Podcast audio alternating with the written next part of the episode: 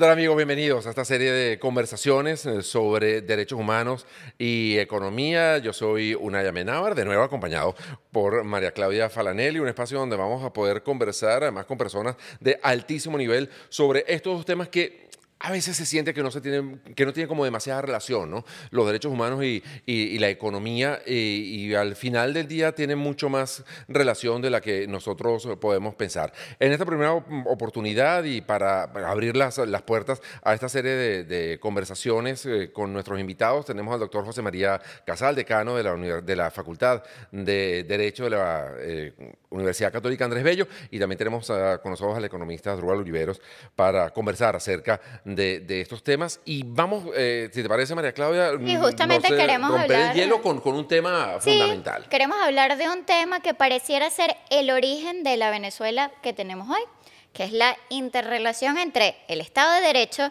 los derechos humanos y la economía de un país. Entonces, aquí le hacemos los honores para que nos cuenten, sí, realmente cómo están conectados y cómo hacer, eh, cómo explicarle a la gente eh, cómo uno influye en el otro. Bienvenidos. ¿Cómo está? Gracias. doctor Casal. Bueno, el abogado primero. Sí. Para que rompa el hielo el, del doctor Casal, señor. Sí, no, bueno, con mucho gusto, sí, efectivamente tiene mucha relación porque necesitamos un marco de Estado de Derecho, seguridad jurídica para las inversiones, que haya un poder judicial independiente, de manera que si se presentan conflictos en relación con esas inversiones, con el derecho a propiedad, hay una manera transparente, imparcial de resolver esos conflictos, es decir, que, eh, bueno, y hay experiencias a, a nivel mundial en ese sentido, o sea, incluso países como China, cuando quisieron promover inversiones en ciertos rubros, crearon estructuras ad hoc de un cierto Estado de Derecho, es decir, como un cierto ámbito donde pues había unas ciertas reglas, pues de incluso eh, como un cuerpo de, funcionarios que más o menos se corresponde con el modelo de los jueces. De países occidentales. Entonces, digamos que es un tema que siempre es muy relevante, el de poner esas garantías de Estado de Derecho para que también pueda funcionar la economía. Ahora, cuando hablamos, porque uno ve de pronto economías donde a lo mejor el Estado de Derecho eh, es, eh, pues no sé, muy distinto al occidental, por, lo- por, por no calificarlo de otra manera, pero sus economías funcionan maravillosamente bien. Bueno, no sé, por lo menos eh, estamos hablando del caso de, China o Estados de Derecho, donde bueno, hay unas reglas y una un andamiaje eh, legal muy eh, armado y la defensa de los derechos humanos, eso no aparece por, por ninguna parte. O la economía está, está muy bien. No sé, estoy pensando, por ejemplo, en los países árabes y los derechos humanos no aparecen a lo mejor como un factor importante allí. Entonces, es, al final termina siendo determinante una cosa sobre, sobre la otra, doctor Casal. Mira, yo creo que lo favorece, es decir, en la medida en que tú tienes esas condiciones de poder judicial independiente, garantía de la legalidad, previsibilidad, es decir, que un inversionista, cualquier ciudadano, porque en definitiva la libertad económica es para todos, pues para todos los ciudadanos, tiene previsibilidad de cuál es la reacción del Estado frente a, frente a una conducta, frente a una inversión. Todo yo creo, eso yo creo que lo, facilita, ¿no? Pero claro, luego hay que ver los contextos. O sea, yo recordaba ahora cuando, cuando tú hablabas el caso, por ejemplo, en Chile. En Chile sabemos ellos tuvieron una larga dictadura. Y hay muchos estudios que te demuestran que tradicionalmente en Chile ellos han tenido una independencia puramente formal en el Poder Judicial. Pero ese Poder Judicial no fue para nada útil para la defensa de los derechos humanos. Ahí vienen los problemas cuando no se va como al, meollo de las instituciones.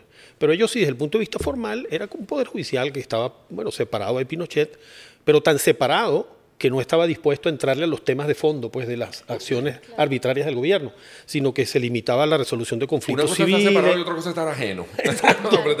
Exacto. Entonces, bueno, sí, resolvía conflictos privados, pero en lo que eran los temas calientes, pues, de los temas difíciles de los abusos de la dictadura, ellos no se metían. Entonces, es un tema también de, de si se va o no a la sustancia de, de las cosas. ¿Y cómo No, insertamos y la economía ahí? hay, ¿no? hay múltiples estudios en la, en la ciencia económica y también en el marco del derecho de la relación positiva que existe entre Estado de Derecho y economía, desarrollo económico, democracia desarrollo económico, hay una alta correlación. Los países más desarrollados en términos económicos, que tienen mayor bienestar, son países que también tienen altos estándares de valores democráticos, de desarrollo democrático y, y altos estándares de respeto a los derechos fundamentales. Hay una relación allí importante que se refleja en múltiples indicadores, temas de riesgo país, temas ligados también al bienestar de la gente. Porque hay otra dimensión que a mí me gustaría destacar de, de este tema, eh, que es la dimensión humana, ¿no?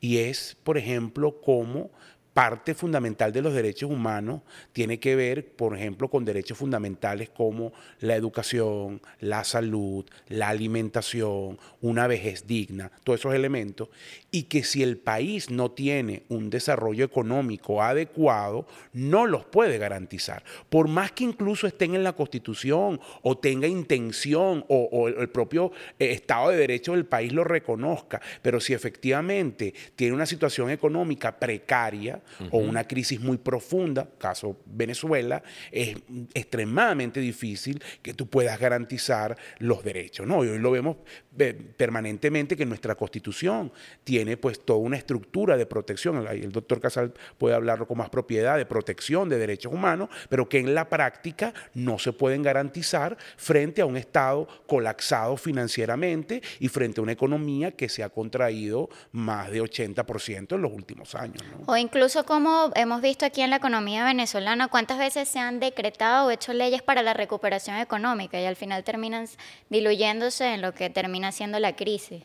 Efectivamente, sí, decretos de leyes o por ejemplo, en el mercado laboral, decretos ligados a aumentos de salario mínimo o decretos de inamovilidad laboral, pero que no terminan garantizando un mercado laboral estable, que reduzca el desempleo, que le dé a los trabajadores ingresos dignos que le permitan cubrir sus necesidades fundamentales. Hoy sabemos que en Venezuela el salario promedio que tiene la economía está muy por debajo de los, del valor, por ejemplo, de la canasta alimentaria. Ni hablar de la canasta básica total pero ni siquiera se puede garantizar el acceso en términos promedio a la alimentación. Ya por ahí hay una violación fundamental de derecho.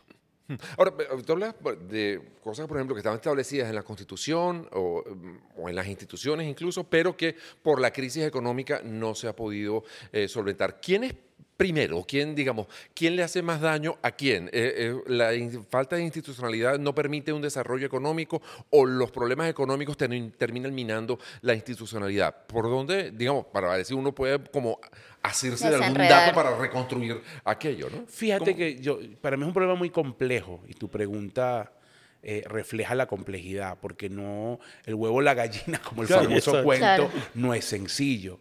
Yo creo que en Venezuela han, han, estado unidos los dos factores. Nosotros hemos tenido un deterioro institucional que, por cierto, no es de reciente, no es de 20 años para acá, es mucho más, eh, donde las instituciones se han venido socavando de distintas maneras, los, los contrapesos de, de los poderes, la la institucionalidad que permite dirimir conflictos, conflictos sociales, conflictos políticos. Eso ha venido en franco deterioro y a ese problema también se ha unido obviamente una situación económica o un modelo económico que ha hecho aguas o que ya no garantiza el bienestar de la gente. Entonces yo pienso que son dos procesos que han ido en paralelo. No me atrevo a decirte cuál provocó uno al otro. Eh, han ocurrido en cierta manera en paralelo. Lo que sí queda claro es que la solución o el plantearnos un país distinto y un país que de alguna manera supere esa problemática, a mi juicio sí pasa por un piso institucional sólido, por una reinstitucionalización que contemple muchos de los aspectos que aquí estamos tocando, Estado de Derecho, eh, contrapesos en términos de, poderes, viabilidad financiera del Estado, es decir, no solamente hacer una cartica del Niño Jesús de lo que queremos, sino que efectivamente el Estado tenga los ingresos que permitan cubrir sus gastos y, también determinar y discutir como sociedad cuáles son esos, esos gastos ¿no? que tiene que cubrir el Estado, esas políticas públicas. Entonces, sí creo que Venezuela su reconstrucción económica, hablando desde mi ámbito de acción, pasa por un piso institucional sólido que lamentablemente en este momento no, no tenemos. cómo se construye? Perdón, doctor Gasal, ¿tiene alguna idea? ¿O cómo, cómo se crea o cómo se reconstruye? Eh, por empezar de cero es imposible, ¿no? No, imposible. Pero y también sumándome a lo, que decía Subal Olivero, eh, vemos, por ejemplo, el tema de derechos sociales, pues prestaciones sociales, política social. Cuando no hay Estado de Derecho, entonces todo eso se convierte en políticas demagógicas, clientelares, dádivas del gobierno de turno. Y ahí tú ves una diferencia muy grande con los países que sí tienen Estado de Derecho y que también tienen, digamos, algún Estado de bienestar o Estado social de Derecho, como se le suele denominar. Y eh, observamos cómo en esos países hay mecanismos de garantía jurídica, es decir, que no es que el gobierno te da una pensión y no es que tener una pensión o una ayuda del Estado depende de que tú mantengas una posición política, sino que tú puedes perfectamente prescindir del gobierno y de la política. Y tal vez eso lo ve, uno lo ve mucho en, países europeos, pasa también en los Estados Unidos. Bueno, indiferencia frente a la política que tiene su lado negativo, pero por otro lado, pues manifestación de que no hay Perú también. Perú que tiene un desastre político, pero la economía va bien. Va bien. y entonces, Exacto. Y los ciudadanos, bueno, no son dependientes del Estado, pues ellos se mantienen al margen, pero eso es fundamental, que existan esas garantías jurídicas para derechos también de carácter social. Y ahora, ¿cómo reconstruir? Mira, es un proceso muy complejo. Uno, yo diría que hay como una combinación del trabajo, digamos, ordenado, de lo que es el funcionamiento de unas instituciones, hacer como la tarea, ¿no? Hacer la tarea es, por ejemplo, bueno, vamos a tener un poder judicial independiente. Entonces, hacer la tarea es, vamos a hacer unos verdaderos concursos de oposición para el ingreso, procedimientos transparentes de ingreso, estabilidad para los jueces, estímulos para la carrera judicial y que tengas entonces un poder judicial independiente. Así, hacer la tarea en las distintas eh, áreas, ¿no? Y por otro lado, hay como en momentos como los nuestros, los venezolanos, necesitamos tal, tal vez como un cierto impulso generador, ¿no? Es decir, hay como uno ve, en uno ve, por ejemplo, ahora que hace poco estaba conmemorándose la caída del muro de Berlín, hay como ciertos momentos gloriosos en la historia de los pueblos que apuntalan grandes transformaciones. Eso eh, también lo podemos ver en el caso venezolano del año 58, o sea, fue uno de esos años estelares, digamos que, bueno, generó un impacto por tantas décadas de, democratización, con sus problemas, con sus debilidades. Entonces yo creo que nos está haciendo falta como un poco de ambas cosas. Pero de alguna manera... Hacer la tarea y... Y tener el impulso. Y encontrar, o sea, como ciertos valores de ciertos momentos, ¿no? Ciertas actividades, ciertos estímulos para recuperar esperanza, para, para que se quiera hacer la Muchas veces uno siente que esto, ocurre como posterior, uno, uno, lo identifica después de que pasan, ¿no? No, pero también escuchando al, doctor Casal me queda claro que, por ejemplo, tú hoy tienes una oportunidad frente a, la poscrisis, ¿no? En teoría, es decir, a un colapso que hubo, al ciclo hiperinflacionario, y hoy puede ser una oportunidad para repensarnos en cuál debe ser ese rol del Estado, porque hoy el Estado está prácticamente ausente, es un Estado que se ha achicado, que producto de la crisis ha reducido su presencia como generador de política pública. Pero eso no es bueno. Puede, puede ser una oportunidad para, para plantearnos esto, ¿no? Mira, es que depende, y muy buena tu pregunta, porque yo te lo voy a poner en dos perspectivas. Una cosa es el Estado pequeño, en el que la mayoría de los liberales, el consenso de Washington e incluso los economistas, donde yo me incluyo, creemos. Es decir, un Estado pequeño, viable financieramente, y otra cosa es un Estado ausente. Okay. Yo creo que Venezuela hoy tiene un Estado ausente desde la perspectiva de generación de política pública. No es capaz de garantizar temas ligados a educación, salud, infraestructura, servicios públicos, que son roles que le corresponden al Estado venezolano, que incluso muchos de ellos están en la Constitución y que hoy, por el colapso financiero y otras razones, no puede cumplir. Entonces, que lo nosotros tenemos, que, los privados se van a encargar y generan su Nosotros necesitamos reconstruir el Estado, porque el Estado, nos guste o no, es un actor relevante en la sociedad y más en la sociedad y en la historia venezolana, sobre todo viniendo de una cultura de petroestado, donde el Estado era grande, poderoso e intervenía. Hoy por eso hablo de la oportunidad, tenemos una oportunidad de una reconstrucción del Estado desde una perspectiva de aprender de esos errores, pero no podemos seguir con esta ausencia de políticas públicas que lo que termina generando es una profunda desigualdad, como lo muestran las cifras más recientes que acaba de publicar la encuesta de condiciones de vida en COVID de la Universidad Católica. Entonces, creo que es un tema clave entender que el rol del Estado hay que rescatarlo. ¿no? Ese rol del Estado, a juro, tiene que ver con la confianza, por ejemplo, para inversores. O por ejemplo, no, la verdad es que no está ligado y podemos decir, hay, hay gente que está diciendo, no, yo voy a invertir en Venezuela a pesar de que está pasando esto. No, mira, sí es fundamental, porque esa, esa confianza en parte la garantiza elementos ligados al Estado de Derecho que tiene que ver con bueno, el, rol del, del, Estado, obviamente, sobre todo en, en, la estructura regulatoria y de garantías. Entonces, ese elemento es fundamental. Por ejemplo, un sector clave para Venezuela, no lo podemos negar, el sector energético.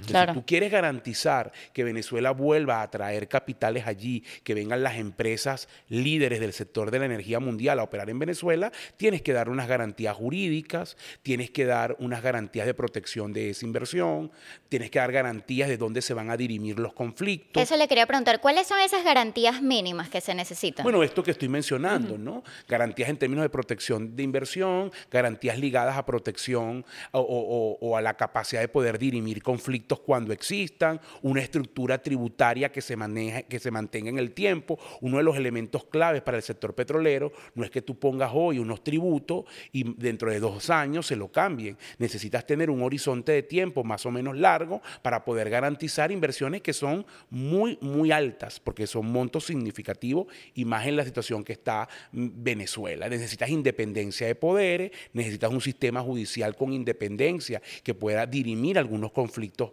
que surjan, necesitas esquemas de arbitraje nacional o internacional para resolver esos, esos conflictos y eso hoy no existe en parte. Entonces, eso te, algunos actores digamos, los pone eh, en una perspectiva de me cuesta o, o no quiero entrar allí mientras no se den estas, estas garantías. La atracción de inversión masiva, yo no niego que en Venezuela puedan venir inversiones, como, como tú lo mencionas, y algunos actores acepten por el nivel de riesgo que esas inversiones vengan, eso puede pasar, ha pasado, lo hemos visto, pero masivas en términos Claro. que sean significativas, que nos pongan a competir con los otros líderes de la región en América Latina, hace falta profundizar en, en lo que el doctor Casal llama el Estado de Derecho. Ahora, ¿lo ves en lo pronto?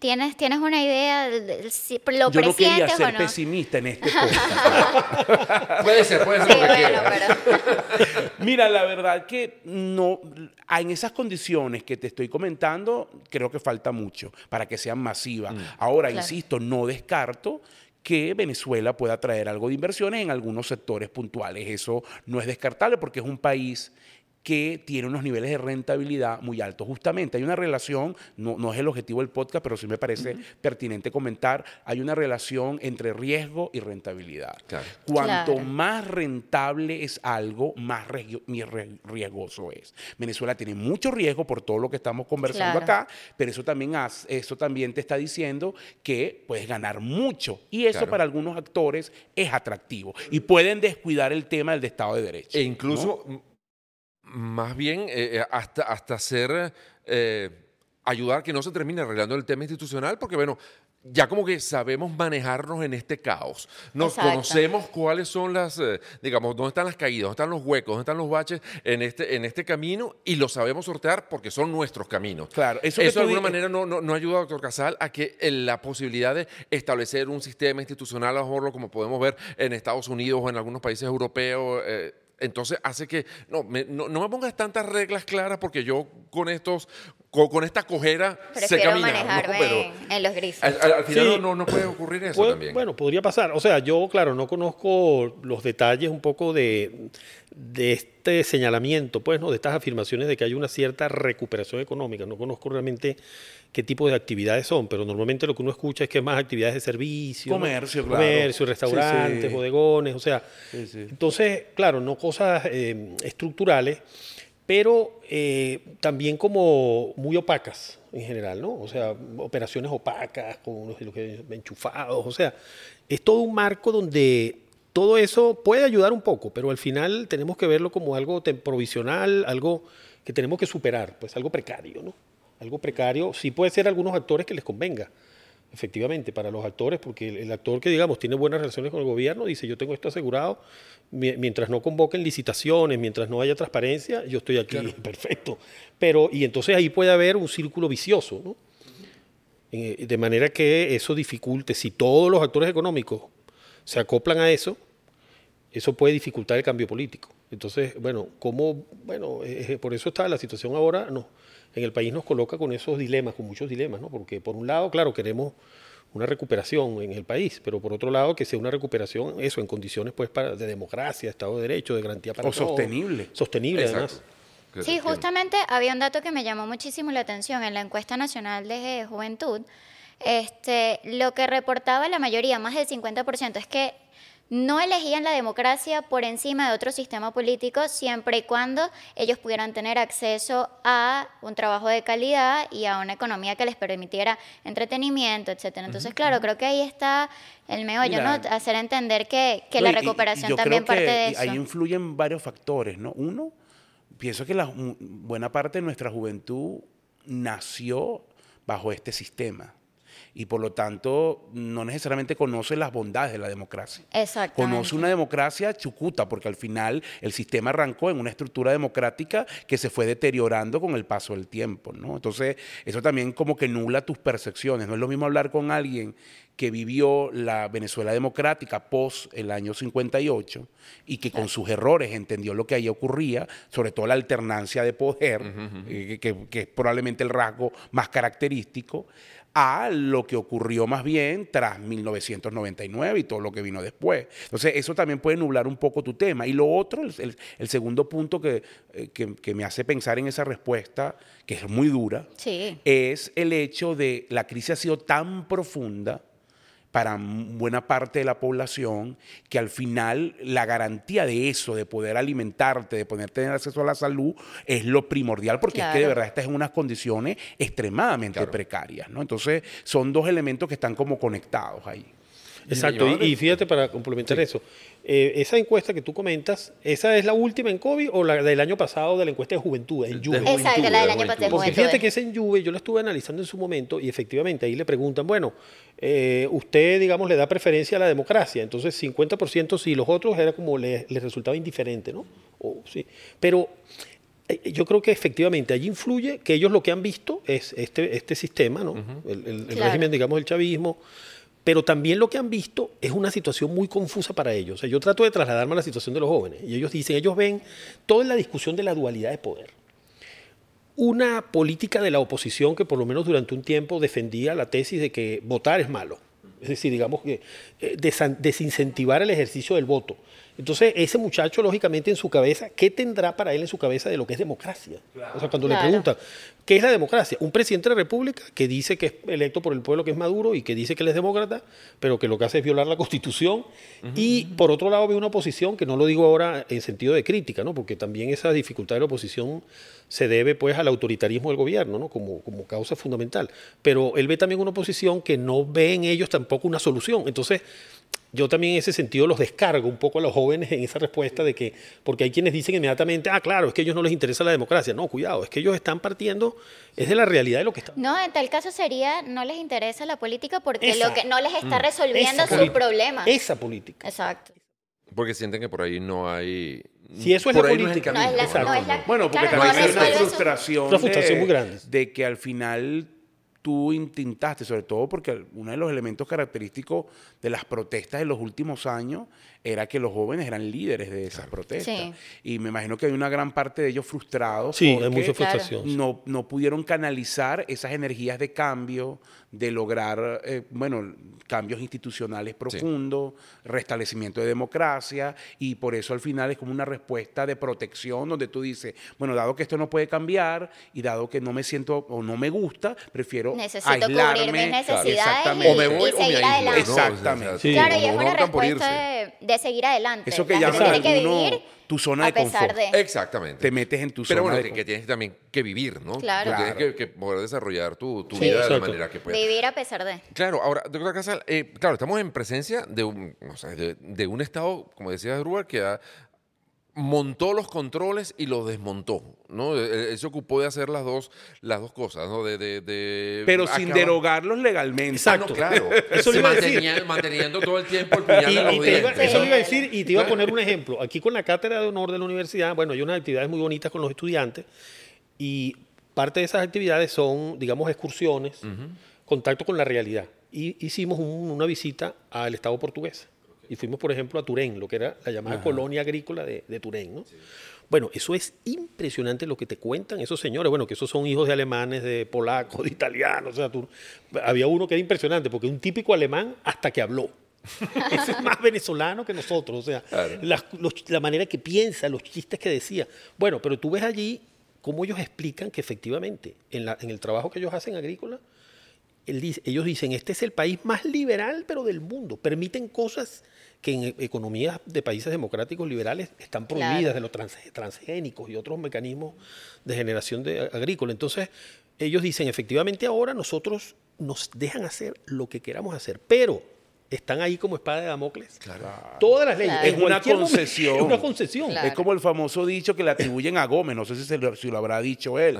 Para mis amigos todo, para el enemigo la ley. Ese es el tema, Claro, ¿no? claro. El O día sea, que el- probablemente tú te conviertas en incómodo o enemigo del Estado, entonces, bueno, ahí sí vienen Ahí los sí controles. y los controles. Y justamente conecto ese punto Y todo es legal, como claro. arrancó esta conversación. Sí. En un Estado de Derecho eso no puede ocurrir. Eso no puede ocurrir. En un Estado de Derecho tú no operas con una concesión o un favor del Estado. Tú Exacto. operas en un marco legal que te dice qué hacer y qué no. Exacto, Pero es que el mundo no está como caminando muy hacia, hacia eso. Digamos, cuando uno ve, por ejemplo, leyes sociales en Estados Unidos, ¿no? la gente lo conoce como el Obamacare. Es un sistema de salud que le atribuyen al presidente Obama, porque fue él el que inventó o el que... Bueno, y porque los que- republicanos para el- atacarlo Claro, lo- entonces lo, identifican con determinado... O en España estamos viendo también cómo ahora en este momento están poco menos que, que, que a navaja resolviendo el tema del Poder Judicial, porque quieren tener el control y quiénes son mis candidatos, o en el mismo Estados Unidos, estos son los, estos son los jueces de Trump y estos son, y estos son los jueces que no eran de Trump. O sea, ha- hay, hay como una tentación a nivel mundial de,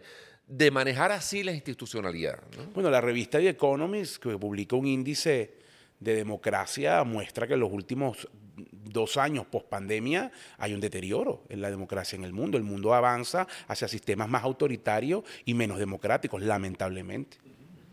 Sí, y ahí tenemos pues la, la gran amenaza de los populismos. Claro. Eso de, de- deterioro, el socavamiento desde adentro, ¿no? Como esa es la gran, la gran tragedia de las últimas décadas en la democracia, ¿no? O sea, ya no tanto los golpes militares, rupturas violentas, pero sí socavamiento desde, desde el interior. Casos Un como caballo los de que Troya, caballo claro. de Troya, el caso de Hungría, en la Unión Europea, Polonia, pero bueno, aquí en Latinoamérica ni se diga, pues todos los problemas que nosotros lo vivimos, evidentemente, ¿no? Entonces ahí la gran pregunta es esa, ¿cómo se pueden defender las democracias de esos procesos, ¿no? Con, con más balances, con más controles, porque si no hay una Pero tentación. controles que establece quién, porque hemos visto, por ejemplo, un Estado muy controlador también termina siendo muy lesivo, ¿no? Teniendo- O sea, pero- yo digo controles entre José- los poderes, o sea, como balances. Claro. balances entre Contrapesos, Tratar de pues. generar contrapesos. Check and balance, Check and como le dicen los gringos. Sí, exacto. Esos pesos y contrapesos, ahí se ve la importancia. O sea, uno ve, por ejemplo, como, bueno, en los Estados Unidos, fíjate lo que, lo que siempre ocurre, las elecciones de, de medio término, pues como difícilmente, son muy, creo que dos, dos ocasiones nada más ha ocurrido que el presidente tiene mayoría en ambas cámaras y por periodos más bien cortos. En Alemania también es difícil que un gobierno tenga mayoría en ambas cámaras, ¿no? Para simplificar de que no son exactamente dos cámaras, pero más o menos es- responde ese modelo. Entonces, son países que generan ese tipo de balances, obligan a coaliciones, o sea, muchos factores de contención. Es muy difícil, digamos, llevarse, hacer caída y mesa limpia. En cambio, nosotros aquí, con un mecanismo como la constituyente, caso de Venezuela y bueno, pasó en Ecuador, Bolivia, se facilita mucho esto de la caída y mesa limpia, porque llega, tienes una mayoría de un momento determinado, haces tu constituyente, raspas a todos los, órganos del poder público, todos los titulares, y eh, construyes una hegemonía, capturas todas las instituciones, y después qué difícil es desmontar eso. Claro. Oye, qué interesante, por cierto, lo que pasó en Chile, ¿no? Hablando de la constitución, de, de la constituyente, que bueno, después de que se hizo toda una constitución, un Pues rechazo masivo a aquella, a aquella propuesta, además con la consigna, pero, eh, sí, pero no así, Era muy acertado, ¿no? Sí, Chile tiene una demanda de cambio y de reforma de constitución, pero efectivamente también el documento que se presentó, a mi juicio, eh, era impresentable. O Sí, además no estaba alineado para y nada con la- creo que más bien fue un- una decisión salomónica ahí del pueblo de rechazarlo y que ahora vaya a una discusión a lo mejor más equilibrada. Exacto. como una- un exceso de, de- de participantes de diferentes sectores y terminó un poco siendo un saco de gatos aquello. Y entonces No, cada y- quien jalando para su lado. y- Y fíjate, a mí algo que me llamó la atención de ese proceso, y se lo decía a algunos colegas que estaban vinculados al proceso chileno, cu- cuando estaban ya por terminar el, el borrador de constitución, fue un proceso que se caracterizó por maximalismos. Es decir, ellos quisieron llegar al top, ¿no? a, lo, a lo máximo de las tendencias constitucionales del mundo en todas las materias. Entonces, tenemos un problema, una deuda histórica con los pueblos indígenas, que es verdad que la, tienen, que la tenían, que la tienen. Bueno, entonces vamos a la regulación más garantista de autonomía de los pueblos indígenas, vamos a ver los modelos comparados. El tema de la paridad de género, bueno, vamos a establecerla rígidamente en todas las instituciones. Y así, en las distintas materias, ir eh, eh, también en materia de algunos derechos, la regulación de algunos derechos. Bueno, y afectaron también el tema institucional, ¿no? De los equilibrios. Pero eh, yo observo mucho esa tendencia de maximalismos y me decían algunos colegas que eso tuvo que ver, algunos colegas que por cierto me lo contaron ya después del resultado del referendo y estaban bastante afectados porque ellos apoyaron el, proceso y nunca se esperaban un rechazo eh, tan abrumador como el que ocurrió, nunca se lo esperaban. Pero ellos eh, reconocieron que lo que ocurrió, y tiene que ver un poco esto con la realidad venezolana, ellos no admitieron negociar con quienes tenían que negociar, porque ellos para lograr una constitución más consensuada, tenían que negociar más con los sectores de centro, sectores centro-derecha. Ellos dijeron, no, con ellos no queremos negociar, vámonos a ir a los sectores más de izquierda.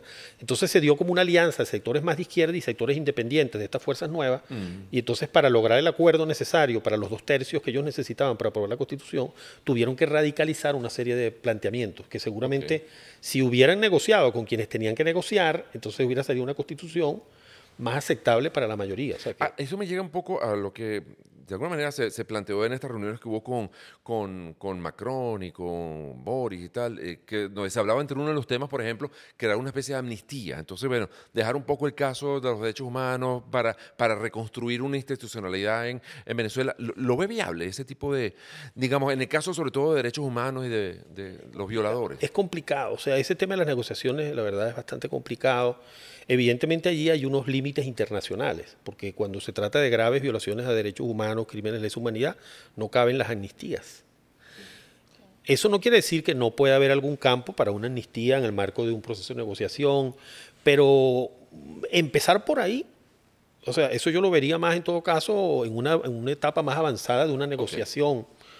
Eso a mí me, generó ciertas dudas. Pues. Claro, claro. Porque es un problema de tiempos también, en qué momento se plantean. No, y de resolver otros temas que son más urgentes. Sí. No que eso no tenga importancia, pero por ejemplo, pensaría yo, es muchísimo más urgente hablar de garantías electorales y de garantizar un proceso con limpio de elecciones presidenciales que están por venir. Eso me parece más pertinente. O incluso liberación de los presos políticos, por ejemplo, como una, medida. Pero yo creo que todo eso está ligado a lo electoral. La liberación de presos políticos, eh, que los, que los partidos políticos eh, vuelven a, vuelvan a contar con sus símbolos, eh, que, muchos de ellos fueron secuestrados. O sea, eso es un elemento. Las inhabilitaciones, que es una violación fundamental de derechos. O sea, eso es un tema clave. Y ya después tú puedes empezar a discutir elementos ligados de, bueno, garantías al derrotado. Y entonces ya ahí empiezan unos temas que pueden ir en línea con ese tema. Pero hay que derrotarlo primero. Exactamente. Por eso te digo que, que, amnistía, vas a hablar en unas condiciones donde no hay garantía de cambio. Entonces por eso coincido totalmente, creo que eh, eh, es a destiempo esa discusión. ¿no? Sí. Y, en el caso del levantamiento de sanciones, por ejemplo, que hayan permitido mm, flexibilizar algunos aspectos de la economía, eso al final no termina siendo también una, no sé, una claudicación en la defensa, por ejemplo, de los derechos humanos. Eh, que necesitamos petróleo, entonces, bueno, vamos a permitir que estas empresas sí negocien, aunque sabemos que él es un violador de derechos humanos, pero, pero aquí hace mucho frío. Bueno, exactamente. Yo, yo, te lo voy a poner en unos términos más duros, ¿no? Y es que para ciertos, o para Occidente o el mundo desarrollado, eh, hoy es más fácil entenderse con Maduro que con Putin. Ese es el tema. Y sí, la dinámica geopolítica favorece eso y coincido con, o, en línea con tu planteamiento, para mí es un elemento de preocupación. Que tú tengas una flexibilización de sanciones petrolera, que eso permita una mejora en el flujo de ingresos y los cálculos que nosotros hemos hecho es con una mejora importante el gobierno administre esos fondos como ha administrado en los últimos tiempos con poca transparencia, con intereses más ligados a lo político y eso no redunde en beneficio del país. Entonces, yo lo que creo es que al final, ojalá en la negociación se pueda dar discusión de levantar la sanción, si es que eso está, y que también haya garantías o algunos elementos de nuevamente de contrapeso de cómo se van a usar esos recursos.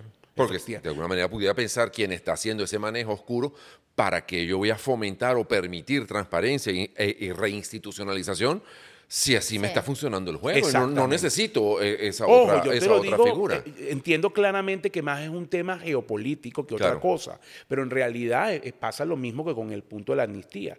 Empezar la discusión de la negociación por negociar las sanciones que son más emblemáticas Claro. y que de alguna manera son, son un elemento clave para facilitar esa negociación, empezar por allí, a mi juicio, es un riesgo también, por lo que tú estás Claro. comentando. ¿Cómo ve la, la, mm, no sé, la, la- la- la viabilidad que mientras se maneje, se mantengan estos actores? Porque definitivamente las, las instituciones también terminan siendo hombres, ¿no? Eh, Claro. y mientras los hombres se mantengan allí, la institución pueda enmendarse.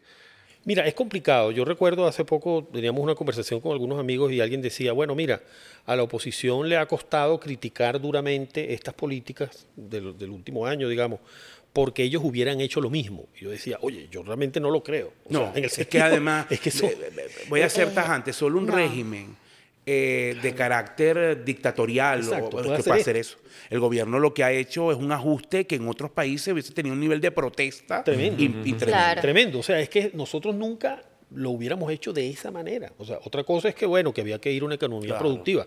Pero eh, el ejemplo que poníamos antes, este es un gobierno que se da el lujo de desaplicar la ley cuando le conviene desaplicarla. Claro. Pero también a capricho puede volverla a aplicar. O sea, porque en el fondo ellos no obedecen a la ley sino son otros los criterios que, que prevalecen. ¿no? Incluso a uno en el campo del derecho, aquí llama la atención que ustedes saben que hay una jerarquía de las normas, pues la constitución, lo máximo y así.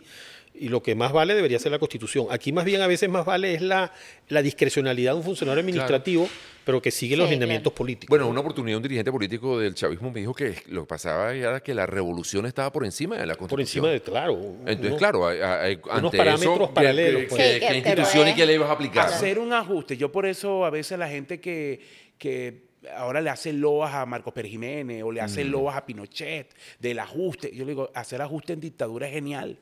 Porque es que tú no tienes ningún eh, eh, tú no tienes ningún oponente y si lo Claro. tienes lo neutralizas de las peores Claro, maneras. Así sí es chévere hacer un ajuste. Claro. Totalmente. Hacerlo. Es más, si, si no lo haces y si lo haces mal, de verdad que eres bien ineficiente. Porque tú no tienes ningún tipo de contrapeso ni nadie que se te oponga. O por lo menos tú los neutralizas. Claro, claro. En democracia las cosas más complejas. Si no, mira lo que le pasó a Carlos Andrés Pérez.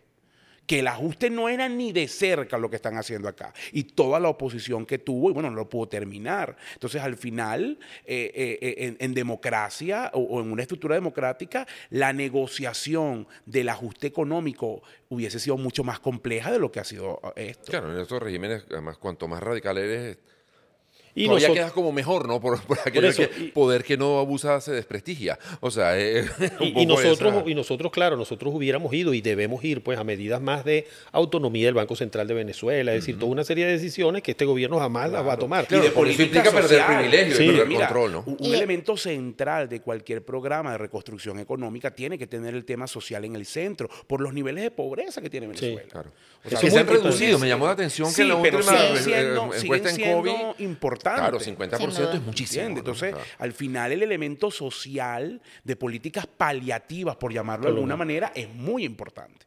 Muy importante. ¿Cómo se, y se inserta, por ejemplo, esta encuesta en COVID donde uno ve un, una desigualdad cada vez mayor, pero una reducción en el campo de la, de la pobreza, mm, unido a un casi desprecio al- a lo que es la educación como, como valor y como mecanismo para, para alcanzar desarrollo personal? No sé, ¿cómo, cómo, cómo han visto ustedes esta encuesta?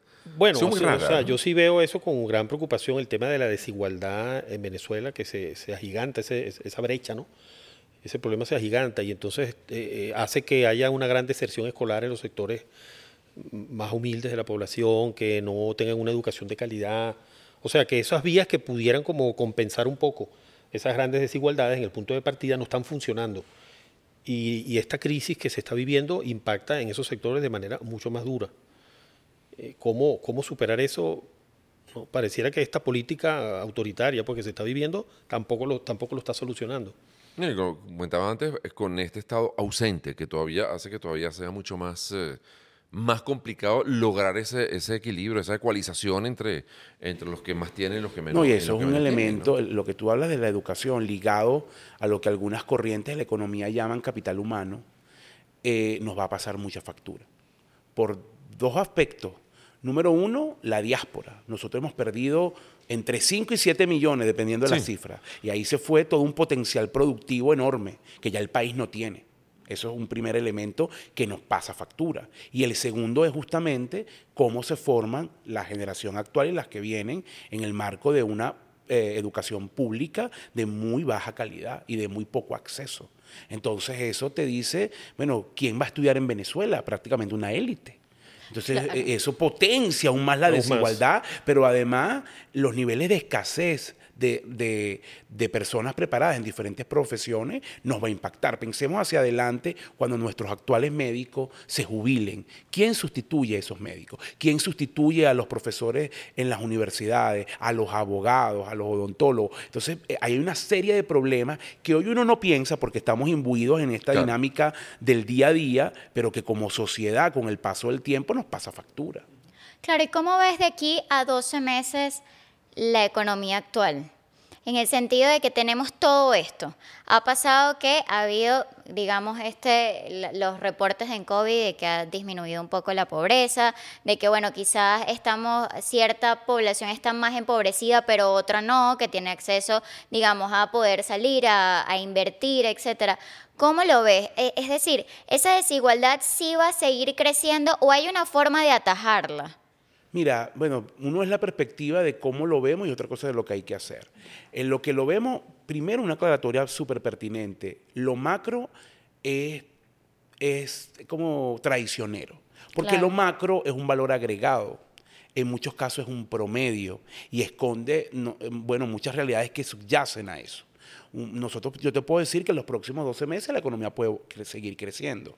Probablemente desacelerada con respecto a lo que creció eh, este año que está por terminar, pero va a crecer. si incluso le dan la licencia a Chevron, el crecimiento incluso puede ser más alto. Y eso es una buena noticia y es verdad, pero eso esconde una desigualdad enorme desde tres perspectivas. Desde el punto de vista territorial, porque no todas las ciudades ni la, se benefician igual de ese crecimiento.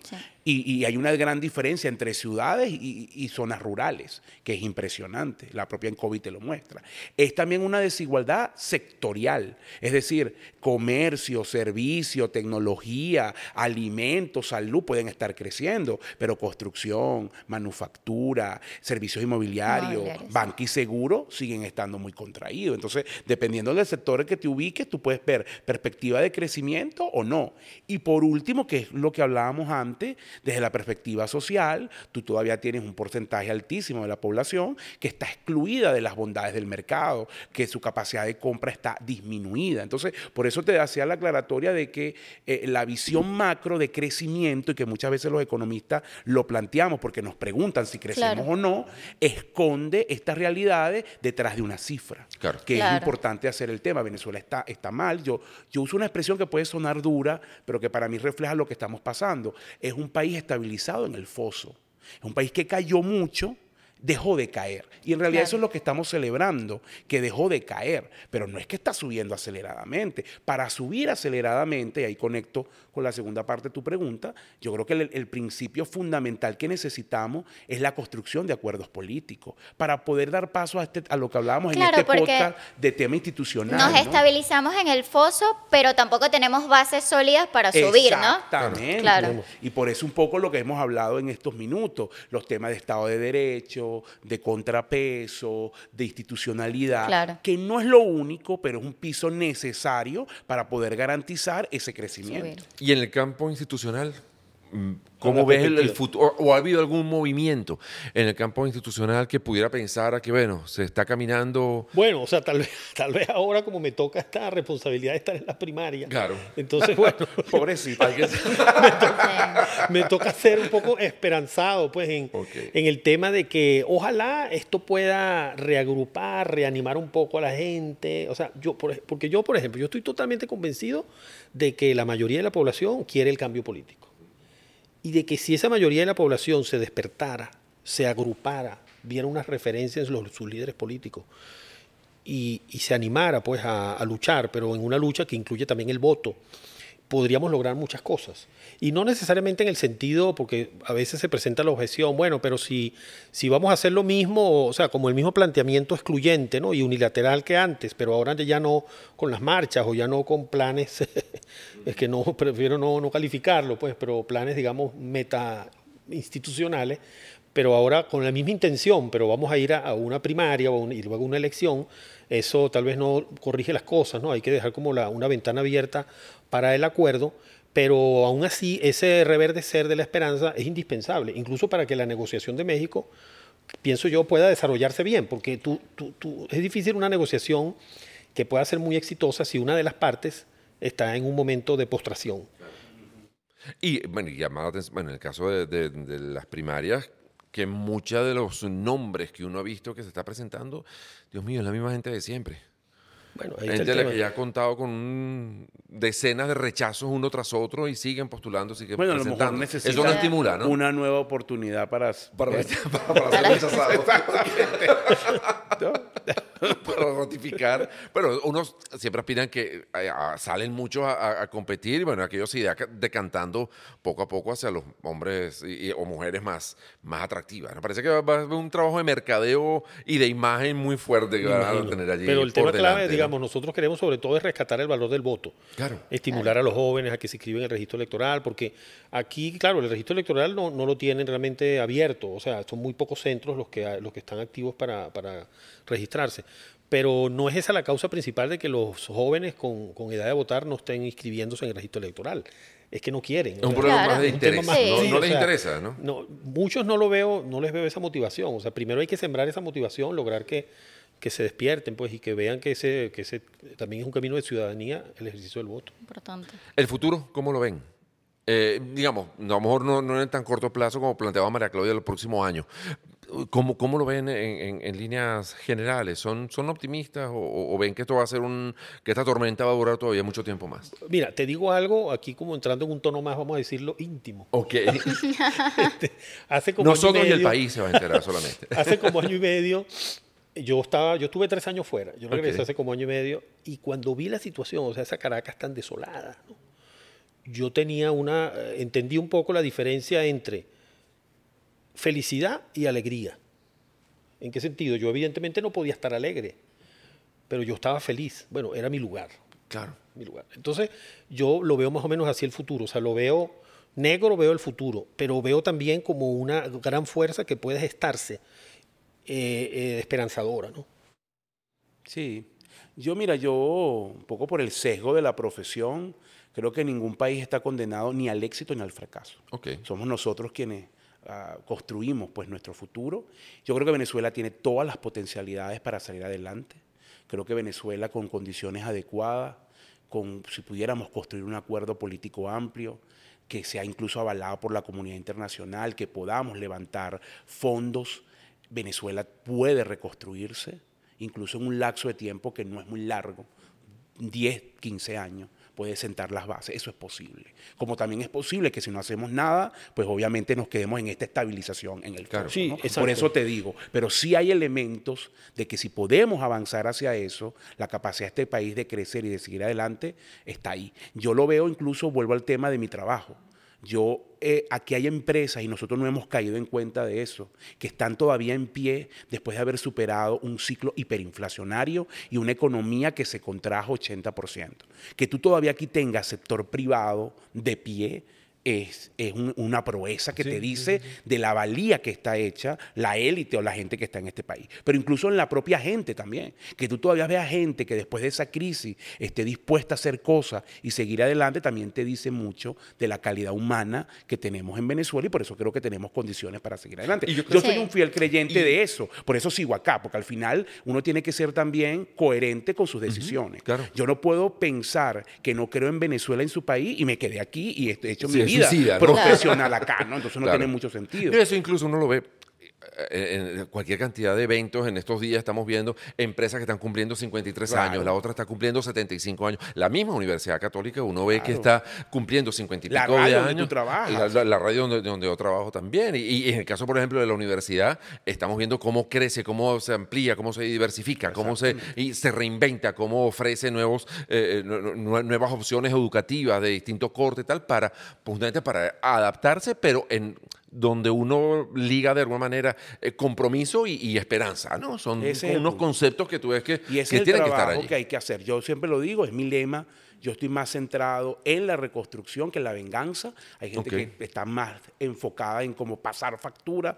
Yo prefiero pensar en soñar la Venezuela posible y qué cosas Sí. se pueden hacer. Y Así eso me parece Sí. mucho más enriquecedor.